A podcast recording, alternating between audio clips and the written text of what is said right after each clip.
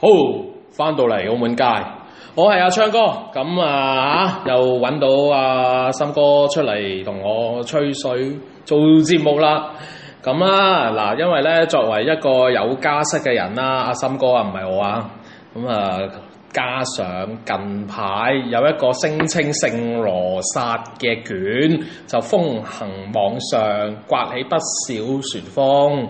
咁啊，所以咧就宴請呢、一個啊過來人，咁就啊以水代酒，氹佢講幾句。哇，其實你而家做細蚊仔係咪真係要提早愛國咧？咁樣樣嚇，咁、樣樣嘅誒，咁啊話説咧。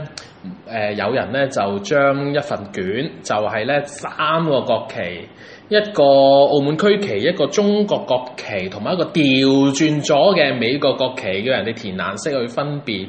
哇！咁又引起軒然大波啦。咁啊，森哥有冇睇過啊？嗱，最緊要係調轉咗嘅美國國旗啊！係啦，嗯好彩冇引起外交風波啫喎。誒、戇交風波都係引起唔到嘅，因為美國人都在呢度傻嘅呢啲嘢係唔會咁玻璃心噶嘛，人哋。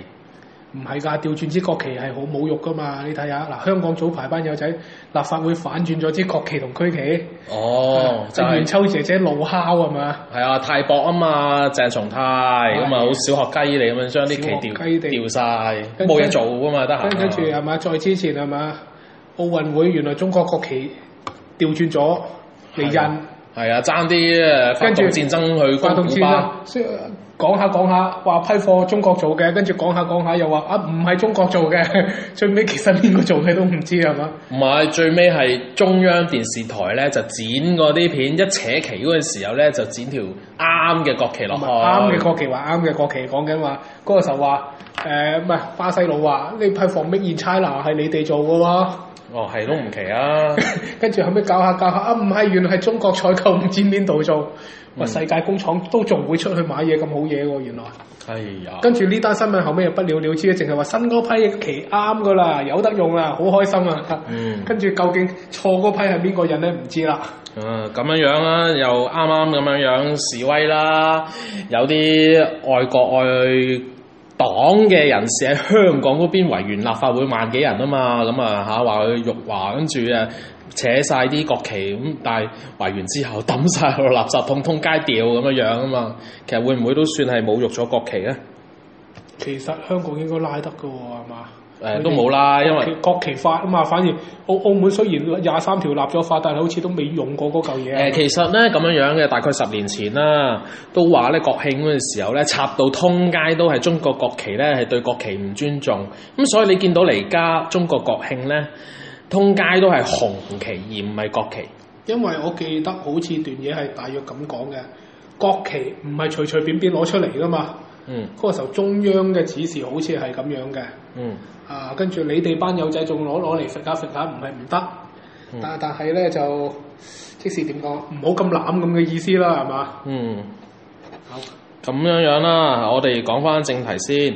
咁其實咧，嗰一張卷咧係工作紙嚟嘅，即係訓練下啲小朋友嗰啲答題嘅啫，亦都唔係來自嗰一間學校，只係一啲托管嘅中心，即係所謂嘅托兒所。咁啊，啲人啊誤會，以為因為佢同嗰間學校同名啊嘛，以為係嗰間學校，咁最尾。我哦即使係 B 隊啦 誒，B 隊做㗎呃應啦該都唔係嘅，佢可能就係開喺嗰間學校附近就用呢個名咁樣樣，但係又冇侵犯人哋版權，我唔知嗯啦嚇。咁、總之咧就出咗嚟嗰個效果咧都軒然甚大。當然啦，最重要嘅 point 就係發布呢個消息係一個網媒嚟嘅，個網媒咧。誒、即係其實會令到我都覺得幾傷心，因為其實澳門一般主流媒體咧都係好多爆料啊、大膽少少踩界嘅嘢咧，都係唔夠膽報。咁其實都係靠啲網媒去報嘅。咁但係如果到今時今日，網媒為咗可能要爭取曝光，有啲消息都未經證實就嗱嗱聲報咗先，呃咗啦，搶咗眼球先嘅話咧，咁其實係即係會令人哋覺得個公信力就唔可信咯，變咗哇！澳門真係無論網媒、主流媒體、電子媒體咩媒體都唔夠膽信咯啊！嗯咁如果嗱，網唔網每一件事咧，咁我身為一個家長，嗯我見到嗰條題目咧，應該係冇乜問題嘅，除咗調轉咗支美國國旗，嗯又真係衰咗啲。嗯，如果你用翻支普通嘅美國國旗，我覺得就冇問題咯。再唔係嘅，你咪用啲第三世界國家嘅旗或者一啲唔存在嘅旗亂咁作一支落去都冇問題啊。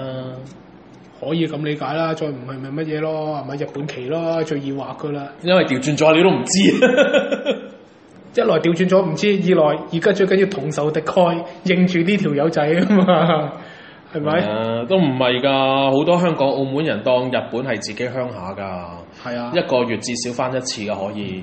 啊嗱，而家偉大祖國好多人都係啦，呢頭鬧日本，嗰頭去消費噶嘛。留學都係啦，好似日本留學嗰個比率，中國好似唔知差唔多佔到第一咁滯咁，好誇張啊，好似誒、。其實呢個有啲商榷嘅，因為本身日本嘅留學生係少嘅，啊，咁全部多數都係東南亞人，東南亞人而家搞下搞下都係香，以前香港、澳門、台灣，而家搞下搞下就中國多。嗯，其實個數字就有啲叫做乜嘢啊？鬼佬都唔會去日本讀啦。嗯，係咁咪啊先係，其其實你話全部變咗係收晒嗰啲內地生咧，就係佢係有內地生，但係其實咧 點解咧？因為佢個客源就係對住嗰度啊嘛，嗯佢係諗住做你生意就梗係多啦。即使等於而家澳洲係嘛，澳洲任何一間大學入邊，江湖傳聞話普通話都係通行嘅，嗯。你死唔死啊？嘅其實你去到歐洲去買嘢，好多都係啲 sales 會識得講普通話，因為你啲客勁啊嘛，買嘢勁啊嘛。可以咁講啦，我一一識講普通話，跟住咧有啲叻起上嚟廣東話都識添啊！誒呃係㗎，或者佢根本上唔係華人，佢可能係亞裔人，即係可能韓國、日本或者東南亞啊品種嘅人黑頭髮，咁佢特登咧學普通話到叻，跟住喺嗰啲名店去做 sales 嗱、。韓國人講普通話我見得多，嗯佢哋真係講得好交叉正，嗯係正到你以為佢真係嗰啲根正苗紅，由細到大講普通話㗎，哇咁都好勁喎！即係我哋作為港澳人都唔夠佢講喎。係真係唔夠佢講。即使如果你唔睇佢個證，你知個樣其實韓國人同中國人差唔多嘅啫。係啊係啊係啊！啊！你睇哇，呢條友仔啲普通話咁正，你點都估唔到佢係韓國人咯。嗯，咁人哋勤力讀書啊嘛。誒、好啦，咁或者我哋翻翻嚟個正題啱啦少。少啦，好。係啊近翻少少，拉翻近少少啦，係啦，咁啊講到個托管中心出張咁嘅工作紙，咁啊調轉咗張美國旗，咧網上引起軒然大波。咁因為咧點樣講好咧，始終咧都係有少少叫做仇外嘅心態啊，即係可能出張卷嘅人啊好憎美國人，跟住調轉咗啦，或者係覺得啊調轉誒冇咩所謂啦，等佢唔認得呢張國旗啦，唔知原因啦。咁但係其實好多人就無限上綱咁樣樣咯，唔係，其實我覺得係有原因嘅。嚇、美國旗驚你影得到，調轉佢你唔識路掛班僆仔，肯定唔會錯先。係啦，都有呢個咁嘅可能排除法係嘛？教佢哋嗯，咁但係就更加多人覺，即係因為嗯唔知道係托管中心，啊覺得係學校做嘢啦。哇！你話晒都係教會學校，宣揚啲咁嘅仇恨意識，真係好唔啱喎咁樣樣咯。咁所以會引起好多家長好大反應咯。但但係其實我我嗱又係嗰句啊，用用一個家長過來人角度嚟講，嗯，其實而家啲學校好多都好愛國愛澳愛黨噶喎，係咯。教會學校都係㗎喎。咁但係愛國愛澳愛黨之餘，要仇恨美國人啊嘛，人哋。啊，佢仇恨美國人咁樣，嗱仇恨美國人係一個問題啦。嗯即使而家好多嗱仇恨嗰橛就撇除唔好講啦，呢啲係我哋自己無限延伸嘅啫，嗯，或者人哋真係唔覺意調轉咗啦，係係啦。但係而家其實講緊有啲教會學校或者傳統嗰啲紅底學校唔好講添啦，嗯真係強力宣傳黨嘅喎嗯。啊！咁、你唔愛黨邊有錢收咧？你話晒都入晒網唔，係哦全唔部已經政唔係愛國愛澳嘅問題，係愛黨都話啦嗱，我個女嗰間教會學校係做數學題。係文字題，係我嗰日對住條文字題呆咗。嚇佢問咩咧？文字題佢竟然文字嗱，佢係做一元二次方程式，係嗰條題目竟然可以關黨嘅十八大事嘅，十八大會議竟然關事。咁，但係點點會會關事啊？你政治題啊咩？其實係工程問題嚟嘅啫，嗰條即是我一個係工程落後咗幾多，誒、之後要追翻幾多，咁究竟要趕幾多咧？先可以講到十八大開幕。誒、嗱唔係原本係一間工廠嘅，佢就改咗做十八大誒、呃中國嘅產值，將一間工廠就變咗中國啦，咁就可以將十八大擺到上台面啦。哇！你驚唔驚啊？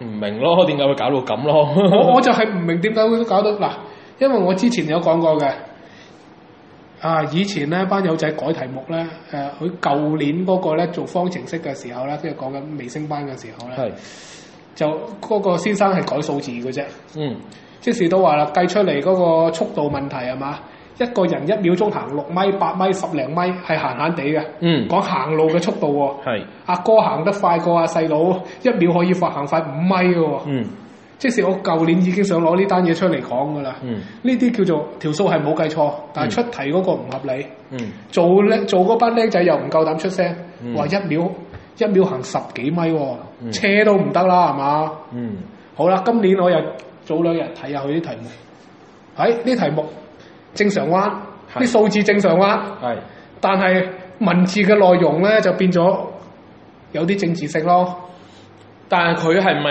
啲紅底學校嚟嘅咧？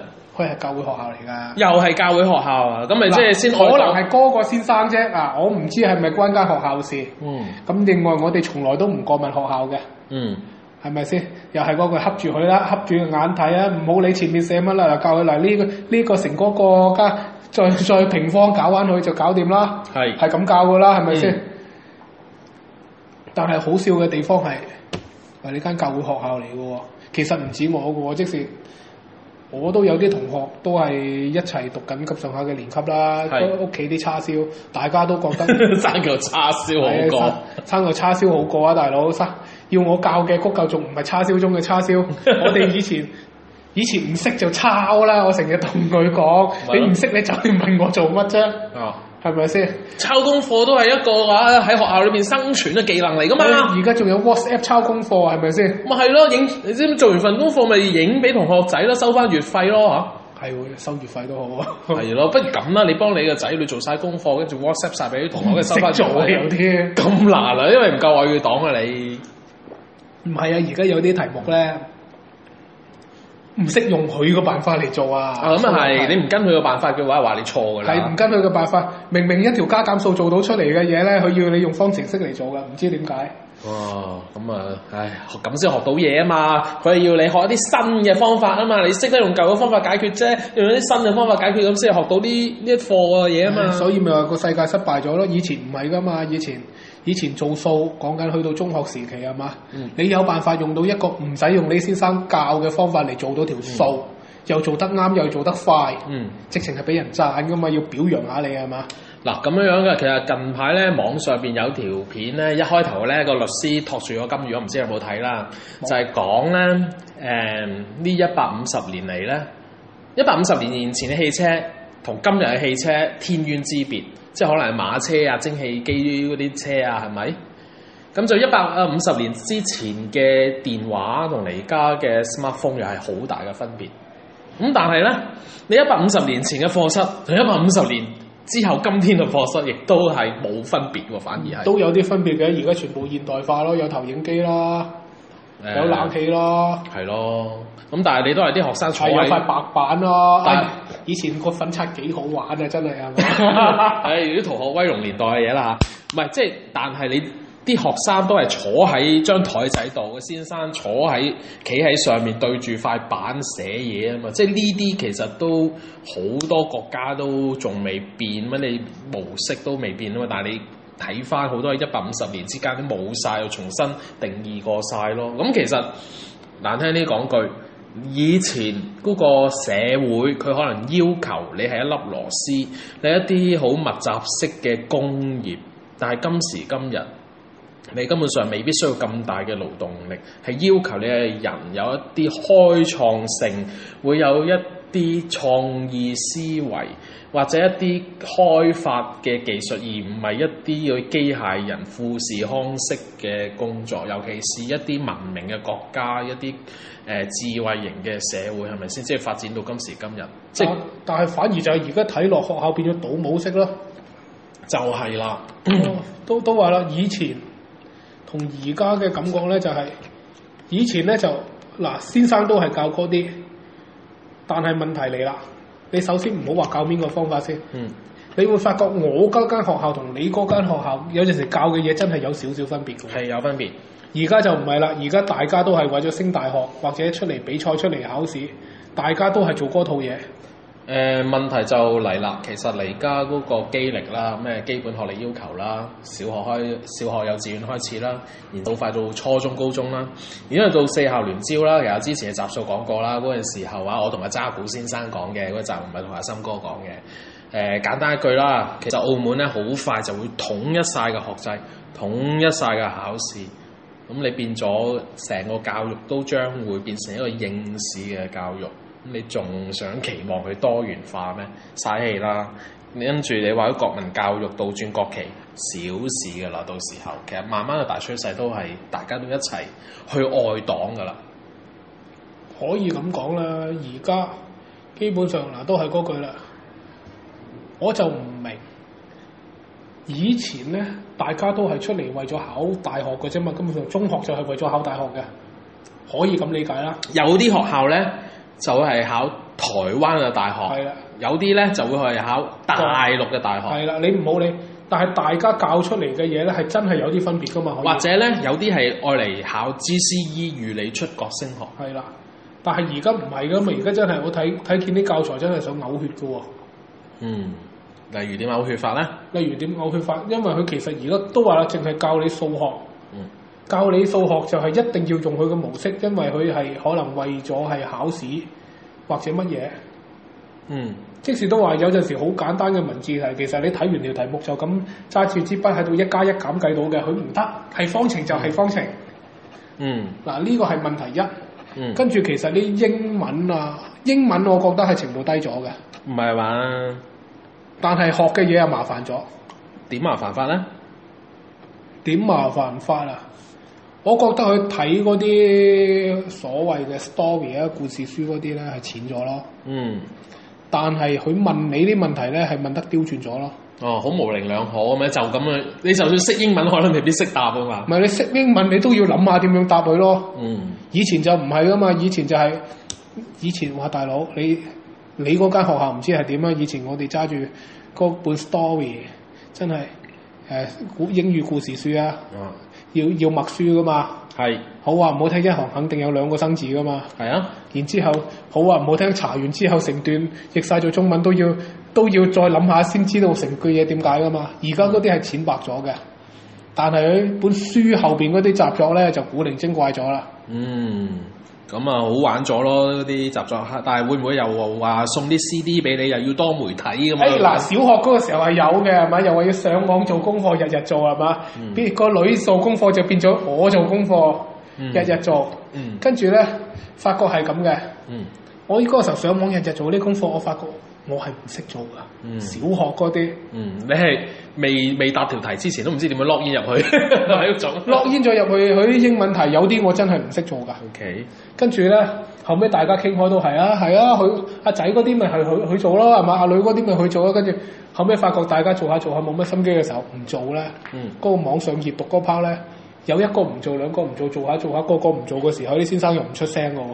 啊，因為根本上冇辦法推行啊嘛，唔係佢初頭初頭又鬥高分嘅，佢嗯、成班入邊有排名嘅。係，佢獨立嘅地方係班自己嗰班有排名，自己嗰級又有排名啊嘛。哇，咁殘忍 啊！係啊，整下整下，嗰啲真人 show 咁，整下 睇到整下邊個同學最高分咁樣。係啊，整下整下本撇啊，理得你 啊，誒求其嗱，我想咁講啊，即係咧，我做個行業咧，即係我做我做地盤啦嚇，咁啊同讀書冇關嘅，咁啊有個客咧就係、唉搞唔掂個細蚊仔嗰啲功課讀書，咁佢唔係話真係學識上面搞唔掂。而係佢 log in 唔到學校嗰一間，有晒 ID 有晒密碼，但係都 log in 唔到。跟住佢問我點樣搞，俾部手機俾我，我幫佢搞。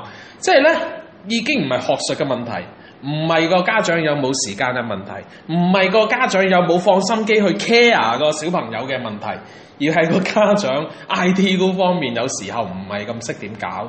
一來 I T 唔係咁識點搞，二來以前係噶嘛，九中做功課嘅全部一齊落煙入去，嗯，講緊唔係而家呢個年代喎，講緊係小學即係早早幾年嘅時候，係你估一級有幾多人啊？誒呃三十幾人啦，係嘛嗱，？一班一班四廿幾，一班四十啦，啊，一班四十，五班就二百噶咯喎。二百人一成日佢都單二雙百打，我我當你五十個人入去啦，唔好嗯個唔好個個都有一班人嘅四廿個人一齊落入去都好緊要嘅喎。係另外你要注意個 server 唔係淨係負責你個級嘅喎， 係跟住咧，有其他級噶嘛。嗯，另外以前搞笑就係、科科都有上網作業噶嘛，哦，跟住點啊？跟住做下做下，咪有陣時半夜做啊，有陣做下做下，後尾大家咪本皮啦，唉，算啦，不如唔好做一次半次啦，先生又唔炸型，咁樣我唔做嘅時候，你係隔我以為你會話一齊單入去之後，跟住撈唔到個網頁，跟住欠交算數。係啊，搞下搞下咪欠交咯，欠下欠下，先生又唔出聲，大家都側側膊嘅時候，咁咪冇咗件事咯。即係 I T 係追唔上啲學業啦，做家長有時候啊，除咗學識咧，或者係真係放多啲時間之外，仲要啊識多啲電腦常識咁樣樣啦。好啦，下一節翻嚟再講。好，翻到嚟第二節咁樣樣啦。頭先係講到，除咗你作為家長嚇、啊要放啲時間、放啲心機俾個細蚊仔陪做功課之餘，你真係電腦差啲，有時候都應付唔到咁樣樣。不過唔怕啦嚇、我哋嘅森哥好鬼醒爬嘅，喂，繼續分享下你啲經歷啦。喂，除咗好似話嚇要關顧啲細蚊仔先至交到貨之餘，其實你而家都要拎個心出嚟去愛國愛黨。誒係啊，愛國愛黨，我去澳添啦。係啊，係啊，你有陣時，即是以我所知啊，係。早會啦，淨係早會呢樣嘢，大家都有一一定有參加過噶啦。係點樣樣嘅咧？而家啲早會，早會其實都係差唔多嘅啫，即係要家長參加早會喎，係嘛？定唔點使家長參加早會嘅，即係小朋友嗰啲嘅應該你又知啫。嘅。咁樣又係嗰句啦，有細蚊就話翻俾你聽，細蚊仔唔會同我講噶啦，但係有啲仲係喺學校翻緊工嗰啲人，哦，即使都覺得而家個世界咧開始真係轉咗做紅色啦，係嘛？嗯，啊，即時近近地講下啦。咁誒嗰個叫咩？早排奧運係嘛？係，中國隊嗯，啊，叫做攞到金牌嘅時候，即時佢其實以前年年都有嘅，就係、誒國家出去比賽，屆屆都有啦攞到獎咧，咁就梗係要同啲死僆仔講下啦。其實咧，中國咧係好強大嘅，我哋運動又叻啦，科技又叻啦，係嘛？啊呢樣嗰樣噶啦，細個都係咁講噶，但係而家好似就特別講得乜嘢咯？嚇。我細個冇講細個喎。冇講啊，可能講咗你唔記得啫。 以以前，前因為我我嗰間係教會學校咯，以前嗯咁當然啦，我我嗰間都係教會學校㗎。我嗰陣時候教會學校係唔紅嘅啦，當然嚇。啊，以前唔係，以前嗯唔係紅嘅，以前淨係佢宣揚嘅咧就唔係中國，就係、中國人。嗯其實咧都係，即使咩啊個概念就係中國人出嚟比賽都係唔差嘅，嗯係啦，同鬼佬都有得打嘅，嗯，啊呢樣嗰樣咁嘅嘢啦。而家唔係噶嘛，而家就係、又係嗰個金牌數係嘛，真係同你講金牌榜呢樣嗰跌樣晒啦而家金牌榜。係嘛，又話人俾俾人抵制呢樣嗰誒，樣，但係會唔會話的你啲細蚊仔過去睇直播，跟住一齊拍手掌啊、揈下旗噶嘛？嗰啲應該佢哋間學校就唔會。啊，但係即使聽到嗱，因為我冇喺現場啊，但係啲朋友講翻出嚟嘅啫。係其實而家阿主任啊、阿校長啊喺度講話嘅內容，同我哋細個嗰代已經有啲出入咯。即使佢，即使以前就係話中國出嚟比賽，啊贏咗，身為中國人係應該驕傲嘅。嗯而家大致上啦，只能說大致上嘅原文我係冇㗎。係。係嗱，大家聽完啱聽嘅聽，唔啱聽嘅唔好投訴。 而家咧，佢嘅意思就係、身為中國人係一定要支持中國隊嘅。咁樣樣啊？嗱，咁呢如果我有葡籍護照，咁支唔支持咧？嗱呢個我就係覺得問題嘅所在啦。嗯中國人中國隊出嚟贏固然開心啦，輸咗係唔緊要噶嘛，嗯，係咪先？先生你都識得教啦，有贏有輸噶啦。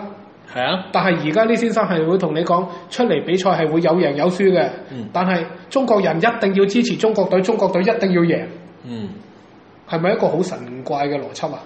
咁如果我有外國護照，咁我係咪中國人咧？係咪要支持中國隊咧？如果我有葡國血統，咁點算咧？係咪就唔你支直持中情國係隊？吃裏扒外啦！呢啲咁樣樣啊？哦，但因為住喺澳門就自然係中國人咧？住喺澳門自然係中國人，澳門係中國不可分割的一部分啊嘛。可以咁理解嘅。問題係你係咪中國人唔緊要，但係你都要愛國愛澳咯。而家鬼佬都愛國愛澳㗎。你知唔知有幾多土生啊？都亦爭住認自己係中國人啊！咁你作為澳門一個居民，你作為中國人，你唔自豪嘅咩？中國人咧，其實嗱又係嗰句，中國人我冇話過中國人差㗎喎。唔錯，我哋個節目不嬲愛國愛澳。但但係其實我覺得而家就係中國嘅思維扭曲咗之餘，連澳門呢啲所謂嘅啊掌管下一代嗰啲先生啊主任都開始扭曲啦。即是點解中國隊出嚟比賽一定要贏嘅咧？咪係咯，唔輸得嘅咩？咁輸咗你點算啊？係就係唔輸得咯。而家中國叫做嗱，咁但係而家輸咗，嗰啲金牌榜嗰啲跌晒咯喎。跌晒唔緊要跌到第三位，以前係第二位噶嘛，前兩三屆都。嗱，即使其實嗱，佢而家講下講下講遠啲，中國式嘅思維係嘛？等於中國足球一樣，喂係踢嚟踢去，佢哋輸就輸㗎啦，係係啊，咪先？習近平講到明要啊，國足要點進步，要點成，都係衰咗啦。係啊，所以咪炒咗條友仔，跟住用天價請咗阿邊個翻嚟咯。 嚇、嚇、唔好講啦呢啲。咁點解唔拎啲球員去打靶咧？佢哋咁犯咗重罪喎、而家係咯，違背咗我哋習大大嘅中國夢喎、中國夢嗱、問題嚟啦，中國夢，中國夢你唔夠人打，係咪應該承認技不如人呢？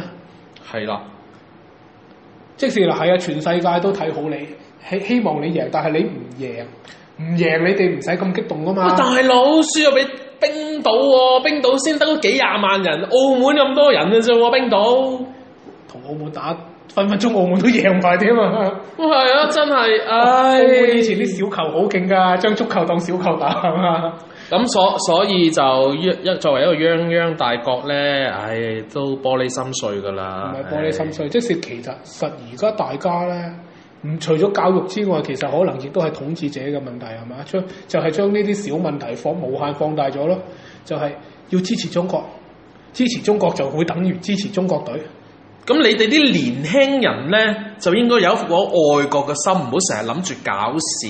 係啦，唔好搞笑還唔好搞笑，問題係咁你中國隊真係唔夠人打啊嘛！嗱，我唔係話踩中國，中國好多嘢都叻，問題係輸嘅時候係咪應該要輸得起咧？我覺係啦得搞下搞嗱，我話個價值曲觀扭曲嘅就係呢一樣嘢啦。啊！你你會同你勝敗乃兵家常事，今次輸咗唔緊要，吸收到經驗呢樣嗰樣，但係好多時候你即是顯示到出嚟嘅嘢唔係嗰樣嘢咯，係啦，即係咧，精神分裂咁愛唔嘅。愛你個國係另一回事，但係有時候咧，有輸有贏，有啲範疇你係好叻係會贏，但係有啲範疇輸亦都好正常。即係點講好啊？要要學識有一個氣量喺度，你會覺得嚟家所謂嘅中國人咧，缺乏咗一個大國應有嘅風度、應有嘅內涵、應有嘅氣量，所有嘢都係贏，所有嘢自己都要啱，都係冇錯嘅。跟住人哋話你錯咧，你就去借由人，又唔抵啊得。嗱，呢個係政府嘅問題，但係唔係啊，而家係連啲人都係咁，你你喺網上啲留言就嗱呢明㗎呢啦。人係咁唔緊要，你家係學校嚟噶嘛？係啦，學校都係咁教啊！你係就係學校咁教啦。我所以我奇怪嘅地方係咩啊？其實輸咗咪輸咗咯，你可以同間小朋友講係咪先？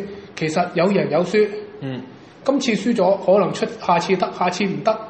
但係點解你輸啊？因為人哋真係叻過你，你要接受呢個問題噶嘛。係啊，因為其實你永遠都要同班小朋友講中國係第一、第一、第一。嗱，我唔係唔愛國啊，咁、嗯你真係唔夠人打啊嘛。咪係你唔咯可以揾一萬個理由嚟解釋點解你唔夠人打噶嘛？咪哦係啊咯，認為咗佢咯。你理得人哋係咪黑哨？理得人哋係咪真係乜嘢啫？你理得佢你理得自己嗰班隊員係唔係冇出力先？嗱，呢啲其實應該撇開晒嘅。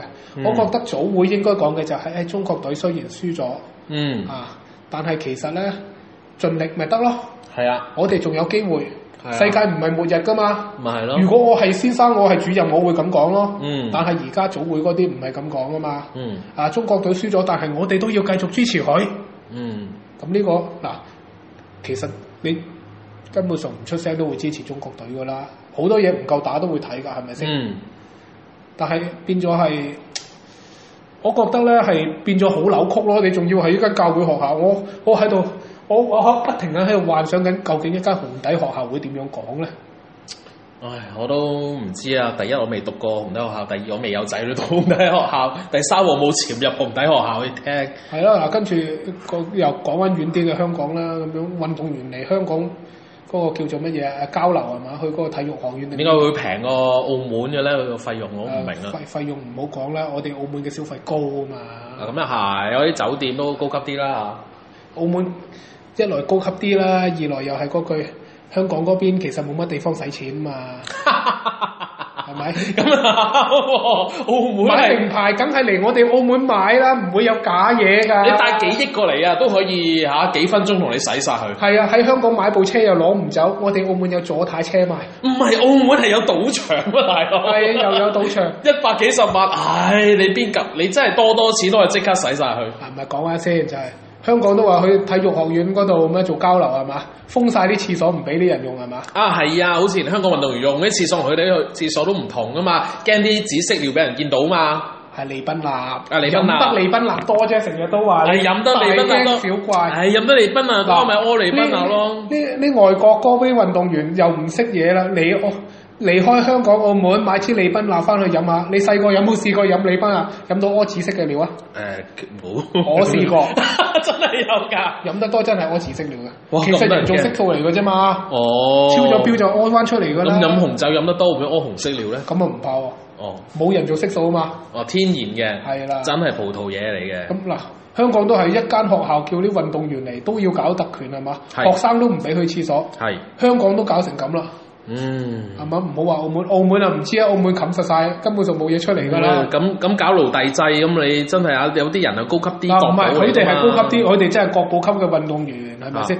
有個光環係應該嘅。係問題係咧，變咗你會發覺而家變咗好功利制咯。其實出嚟比賽之前都講過啦，係嘛？你出嚟比賽就只為攞金牌嘅啫，銀牌都唔得㗎啦，嗯，係咪先？仲有國家級任務啊，係國家級任務唔係要零的突破，而係一定要攞金。係冇錯，係啦啊你攞唔到金，基本上你你你下半世都拜拜㗎啦。你攞你呢一個項目未攞過金牌嘅，你唔覺意攞咗個銅牌先，下一個攞嗰個咪冇辦法零的突我破咯聽。啲運動員講啦，你尤其是大陸嗰啲國家代表隊咧，你除咗成績係要超級好表現、超級好之外咧，關係啦、血統啦、疏通、啊政治疏正通確啦。啦，政治正確最緊要。啊係啊，你係啊，有啲嘢，你你家族有啲嘢做衰咗嘅話，你幾勁都唔俾你入國家隊，跟住又要拉關係，又睇下你嘅教練啊同領導嘅關係。啊所所所以嗱，又再講遠啲係嘛？打網球個李娜咧，以前覺得條友係好鋪下街嘅點解咧？嚇，點解話仆街佢脾氣唔好啦，呢樣啊嗰樣嘛，個個都係咁話佢噶嘛係。但係聽咗佢背後嘅故事之後啊，覺得呢條友真係好嘢。喂，我真係冇聽過古仔喎，可唔可以講下親節目？啊佢個古仔就大約係以前喺國家隊嗰個時候咧，誒、就國家栽培佢啊嘛。係後尾咧就唔知點解就佢自己出嚟單打獨鬥啊嘛。係你知唔知佢好似係等於賣斷自己咁樣，唔使國家再養，然之後所有參加比賽嘅錢自己俾，啊哇，，跟住教練自己俾，自負盈虧。哇好話唔好聽，佢出嚟打，佢咁咁嘅姿態出嚟嘅時候咧，掂啊掂，唔掂嘅咧下半世玩完噶啦。哇，即係搏一鋪嘅喎。係啊，咁係咪叫破釜沉舟咧？啊詳細嘅古仔咧，大家自己上 Google 查下啦。簡單嚟講就係自負盈虧，闖出自己佢嘅係一片。第一個夠膽對體制 say no 嘅人咯。咁但係佢因而為家佢仲係咪中國人咧？佢係中國人，但係即使嗱。即係仲喺大陸生活緊。有樣嘢你唔知啊，姚明嗰啲出去打 NBA，、嗯每年都要上繳俾呢個體育局㗎，哦啊份人工同埋獎金，哇！分分家江湖傳聞嗱，江湖傳聞啊，啊！就係、話好似五五開㗎，哇！李娜係一都幾慘毫啊子都唔俾佢哋㗎，咁但係跟住落嚟，姚明可以有官做，又可以做生意，又好亨通噶咯喎，係咪咧？咁、大佬你交咗咁多年保護費喎、咁喎，另外又係嗰句喎、阿姚明啱啱去嗰個時候好似得得嗰幾廿萬一年嘅啫喎，哦都都要上繳，繳完真係冇飯開嘅喎、哦，咁但係而家佢都唔使休下半世喎、阿阿李娜就係話第一個打破呢個體制嘅人，就係話之前國家培養我，我一啊鋪過俾翻晒你係嘛？以後有型以後就叫做你走你嘅揚州路，我打我嘅但網係球。佢通常呢啲咁嘅收場都係會移民外國噶嘛。誒唔係，通常呢啲嘅收場咧，就係、你唔使移民外國噶啦，你係死得好慘嘅，淨係俾國家隊打， 班人哋打都打死你啊係嘛出嚟，咪係咯，佢都可以稱霸到世界，啊曾幾何時啊係嘛？雖然未到做到最 top 嗰、個。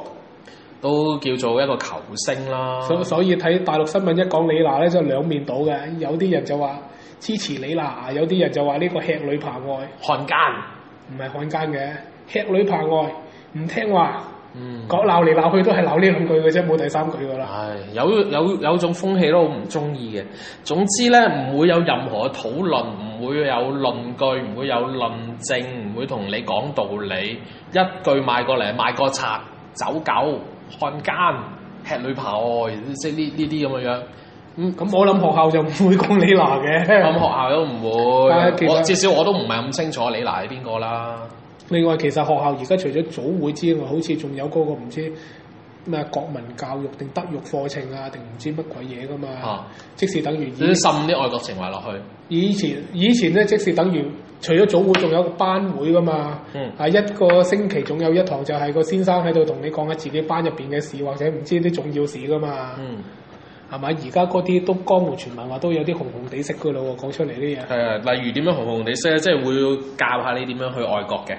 係，例如好似以佔領嘅時候咧，香港佔領嘅時候會同你講，咁樣係唔守秩序唔啱嘅，嗯唔符合規矩，嗯係嘛？但係佢唔會同你講，啊呢人出嚟佔領其實係兩面噶嘛，嗯，係咪先？就係、因為佢冇得出嚟講嘢，所以先要企出嚟啫嘛。但係係而咯家唔係噶嘛，而家係有標準答案 model answer 個所謂嘅。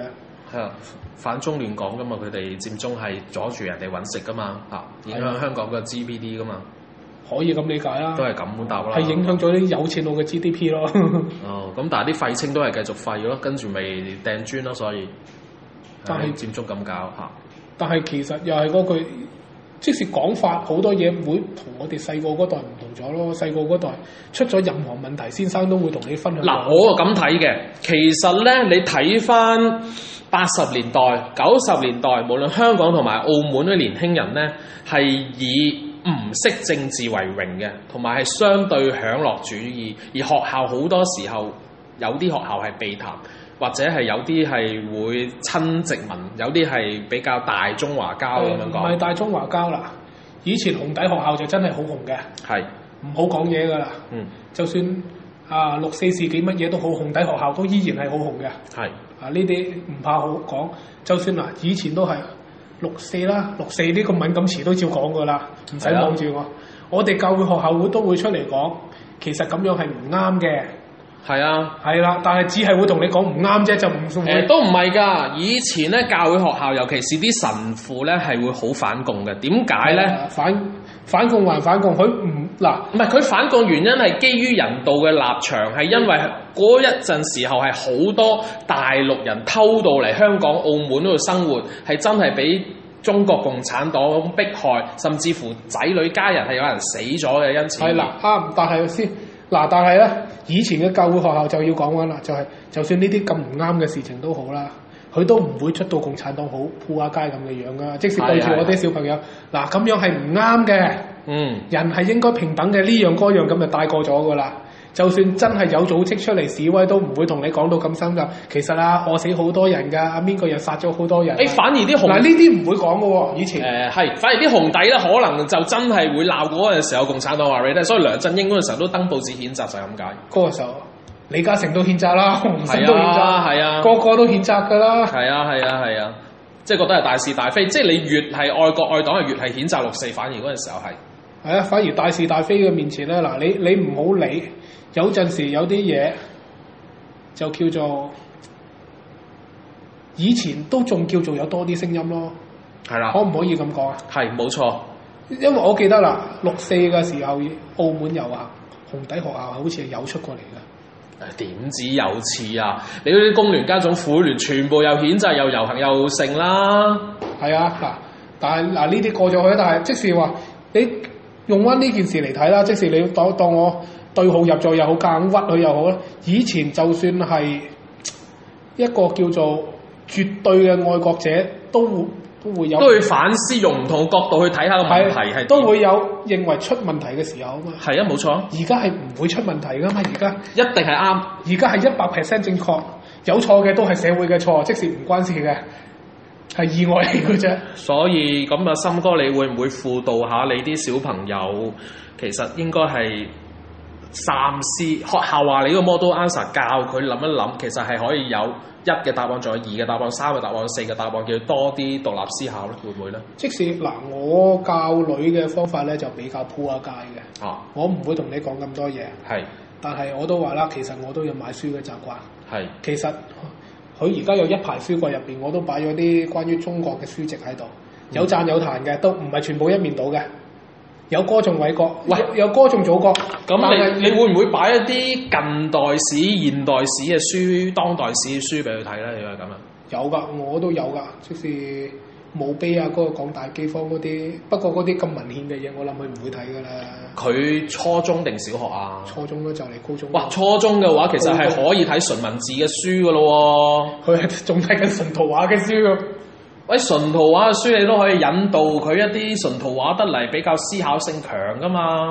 唔係嗱，有陣時咧擺喺度，你中意睇就睇，唔睇就唔睇，因為我覺得。咁但係有你遺傳因子唔會唔理嘅嗱，我覺得身為老豆咧，又係嗰句，唔、啊可以話我認為呢件嘢得就推介俾你，或者唔得就推介俾你。嗯其實我覺得學習嘅嘢又係嗰句啦，嗱，成個書架入邊，嗯由五六十年代嘅書，即使由澳門暴動一二三嗰啲嗰啲書我都有喺度嗯，仲係都當年嘅係阿爺直落俾老豆老豆。哇！咁啊，你不如俾我影一影印啊好， 我唔攞你原本，我我即影即還，真係嗰本叫《澳門風雲》，我都有，好薄嘅啫，啊啊得幾啊，好似係一百幾啊。喂，真係真係唔係講笑，即即係成本黑白嘅，唉。唉嗱本書係值錢嘅，但係資料係無價嘅，我影完印我去俾你。係啦，嗱，嗰啲資料上網係抄唔到嘅。係啊係啊，嗱，嗰啲書喺邊度撻翻嚟咧？啊同鄉會撻翻嚟。 同同鄉會以前真係有呢啲㗎。哇！呢啲文獻真係無價。跟住嗱，我誒、然之後六四嗰啲啦，六四嘅書喂我有好，多即係唔即係唔係咁講，即係咁文講革啦嘅書又有好多啦。即係其實應該可能要教育下一代有啲啊追尋真相、獨立思考能力好啲，定係話由得佢會好啲咧？你覺得？即係由得佢中意理唔理啊爸咁咧？嗯我可能你會認為我嘅教育方式唔啱，我就係、我唔會灌輸任何嗯嘅叫做絕對概念俾你咯。嗯係咪先？或者我認為呢件事唔啱，但係喺佢隻眼睇係好啱啦。嗯，因為其實政治呢樣嘢冇絕對啱、絕對錯噶嗱嘛。同埋咧另，外嗱，另外最緊要啊，唔、嗯會影響到你日常生活。嗯你明我嘅意思嘛？明即使我我認為文革啱唔啱，其實講冇意思噶。係我認為唔啱，你認為啱啊？呢而家都好多人喺度拗緊。係咁啱唔啱唔緊要啊！你唔會影響到即刻目前你嘅生活或者將來謀生嘅技能噶嘛？嗱咁樣情況喎，其實咧可能唔諗咁多呢個方向嘅嘢咧，個人生係會開心啲嘅喎。所以會唔會呢我所以我咪選擇啊掉堆書喺度，你中意睇就睇，唔睇就算咯。係啊，即係如果你追求嘅話，呢度有一兜嘢喺度；如果你唔睇嘅話咧，亦都係你唔佢嘅睇亦抉擇都無妨啊，呢個係佢嘅人生，佢嘅抉擇啊嘛。